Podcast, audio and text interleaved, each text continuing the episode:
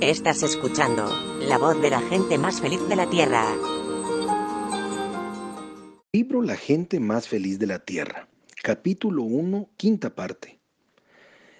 Un día, en 1906, el abuelo llegó a casa con el paso más ligero. Has encontrado trabajo, dijo la abuela. Sí, lo he encontrado. Todos los miembros de la casa se reunieron alrededor del abuelo que contaba la gran noticia. Allá en Nevada, en otro estado junto a California, los ferrocarriles estaban contratando personal. El rostro de la abuela perdió la sonrisa. Había oído hablar de Neblada. Se trataba de un desierto donde la temperatura subía por encima de los 48 grados centígrados y donde los hombres caían muertos mientras intentaban llevar a cabo el duro trabajo de tender la línea. Pero tú te olvidas, dijo el abuelo, que soy granjero. Estoy acostumbrado a trabajar al aire libre, en el sol. Por otro lado, ¿tenemos otra opción? Así fue como el abuelo pidió a los ancianos de la iglesia que se reuniesen y recibió la bendición tradicional por el viaje. Después, con una muda de ropa enrollada dentro de su manta, se dirigió hacia el desierto. Muy pronto el cartero trajo un giro postal cada semana a la casa de la calle Boston. Y entonces un verano por la noche llegó el cable que la abuela había estado temiendo desde el principio. Un día de calor agobiante, el abuelo se había desplomado mientras trabajaba en la línea del ferrocarril. Su cuerpo sería enviado por tren de regreso. Con la muerte de mi abuelo, mi propio padre Isaac tomó el empleo para el que no estaba preparado, porque a los 14 años se había convertido en cabeza de la familia. Desde hacía varios meses, papá vendía periódicos en la esquina de una calle del centro de Los Ángeles.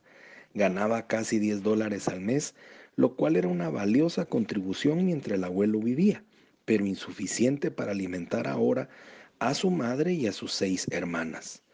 Incluso en el gran momento periodístico que fue el terremoto de San Francisco en 1906, vendió seis atados de periódicos extras en una hora pero apenas alcanzó para poner un poco más de leche sobre la mesa. Papá nunca hubiese tomado dinero por el que no hubiese trabajado. En los primeros años del siglo todavía circulaban monedas de oro. Las piezas de oro de 5 dólares eran de un diámetro aproximadamente al de las monedas de 5 centavos de ahora. Un día, un cliente con mucha prisa depositó en su mano una moneda recogió los tres centavos de cambio y se alejó rápidamente. Papá estuvo a punto de deslizar la moneda dentro de su bolsillo cuando se dio cuenta, al mirarla con detenimiento, que la moneda que tenía en la mano era en realidad una moneda de oro de cinco dólares. Señor, gritó, pero el cliente ya estaba a cosa de una cuadra de distancia. Papá puso una pesa encima de sus periódicos y echó a correr detrás del hombre. Un vehículo público pasó frente a él. Sin pensarlo dos veces, papá subió, pagó el pasaje con sus preciosas ganancias y siguió al individuo. Cuando por fin lo alcanzó, papá saltó del tranvía. Señor, el hombre se volvió finalmente. Señor, esto es una moneda de cinco centavos, dijo papá en su inglés y extendió su mano y el oro brilló con el sol. A menudo pienso en aquel hombre que tomó su moneda sin entender por lo menos qué sucedía o extender un reconocimiento. Me gusta pensar que si hubiera podido ver los hambrientes rostros esperando cada noche a la puerta del número 919 de la calle Boston, le hubiera dicho al muchacho que se quedara con la moneda. Diez dólares al mes no eran suficientes para la familia. Por las noches, después del trabajo, papá comenzó a recorrer las oficinas de empleo que había hecho antes el abuelo. Pero si el trabajo para los hombres escaseaba, los trabajos para un muchacho todavía eran más difíciles. De encontrar por fin, supo que había una plaza en una fábrica de arneses. El sueldo era poco, 15 dólares al mes, pero aún así era más de lo que podía ganar con la venta de periódicos, y papá tomó el empleo. Un día de 1908, Cuando papá tenía 16 años, vino a casa desde la fábrica para escuchar las alarmantes palabras de la abuela. Isaac, escucha qué noticias tan estupendas, dijo la abuela. Sí que necesitamos buenas noticias, respondió papá. El fino polvo del cuero hacía que papá tosiera mucho. La fábrica de arneses provocaba un polvo que se le depositaba en los pulmones y le hacía toser continuamente. He encontrado trabajo, dijo la abuela. Papá no podía creer lo que escuchaban sus oídos. Ninguna mujer armenia trabajaba por un sueldo. En su antiguo país los hombres se ocupaban de la manutención de sus familias. Eso le recordaba a la abuela en la cocina mientras se lavaba sus cabellos sucios por el polvo del cuero. Pero Isaac, ¿no te das cuenta de lo que significa para ti llevar esta carga? Estás más delgado que un palillo. Incluso te he oído hablar ayer con rudeza a tu hermana Jamás. Papá se ruborizó pero mantuvo el aplomo. No tomarás ese trabajo. Ya lo tengo.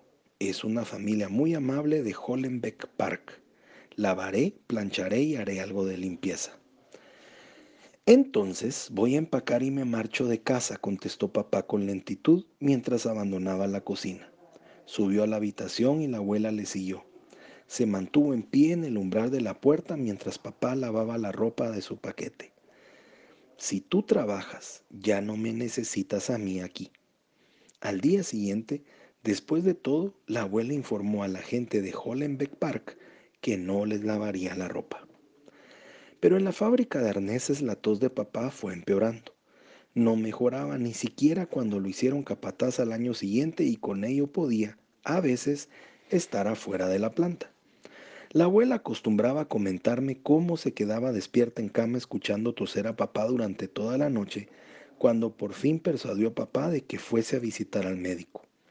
El doctor confirmó lo que toda la familia ya sabía. Si papá no abandonaba la fábrica de arneses, no llegaría a los 20 años. La interrogante era, ¿de qué otra forma podría él sostener a su madre y a sus hermanas? Y en ese momento, como solía hacerlo siempre la familia en tiempos de perplejidad, papá se volvió a la iglesia. La iglesia pentecostal armenia ya no se reunía en el salón de la calle Boston, Conforme los hombres habían ido encontrando trabajo aquí y allá, lo primero que hicieron fue construir un edificio para la iglesia. Se trataba de una pequeña estructura en la calle Glés de tal vez 20 por 10 metros, con bancas sin respaldo que se podrían arrinconar hacia la pared cuando el gozo del Señor movía la congregación a danzar en el Espíritu. Al frente de la sala se hallaba la tradicional mesa, Puedo imaginar a mi papá dirigiéndose hacia la mesa en la misma forma en que lo había hecho en muchas ocasiones el abuelo. Se arrodilló en la pequeña alfombra marrón oscuro y expresó su necesidad, mientras detrás de él se agrupaban los ancianos, inclusive Magardich y su hijo Aram, de quien se decía que era tan fuerte como podía levantar una carreta del suelo mientras se reparaba una rueda. Fue Aram Mushegan quien colocó su dedo en la Biblia y leyó en voz alta estas extrañas y hermosas palabras. Bendito serás tú en la ciudad, y bendito serás tú en el campo. Bendito será el fruto de tu vientre, el fruto de tu tierra y el fruto de tus bestias, la cría de tus vacas y los rebaños de tus ovejas. Deuteronomio 28, versículos 3 y 4. ¿Tierra? se preguntó papá. ¿Ganado? Pero las hermosas palabras del capítulo 28 de Deuteronomio continuaban. El Señor enviará bendición sobre ti, en tus establos y sobre todo aquello que emprendas, y te bendecirá en la tierra que el Señor tu Dios te da. Mientras papá escuchaba, se daba cuenta de que había una sola cosa que siempre había deseado hacer lo que había estado soñando durante todos los días cuando trabajaba las máquinas cortadoras de cuero. Deseaba trabajar con vacas, con cosas verdes y frescas que crecían al aire libre. Pero se necesitaba mucho dinero para adquirir tierra. Lo recordaba a menudo cuando sus pensamientos llegaban a este punto. Ahora con la promesa de las escrituras que se repetían en sus oídos, se decidió.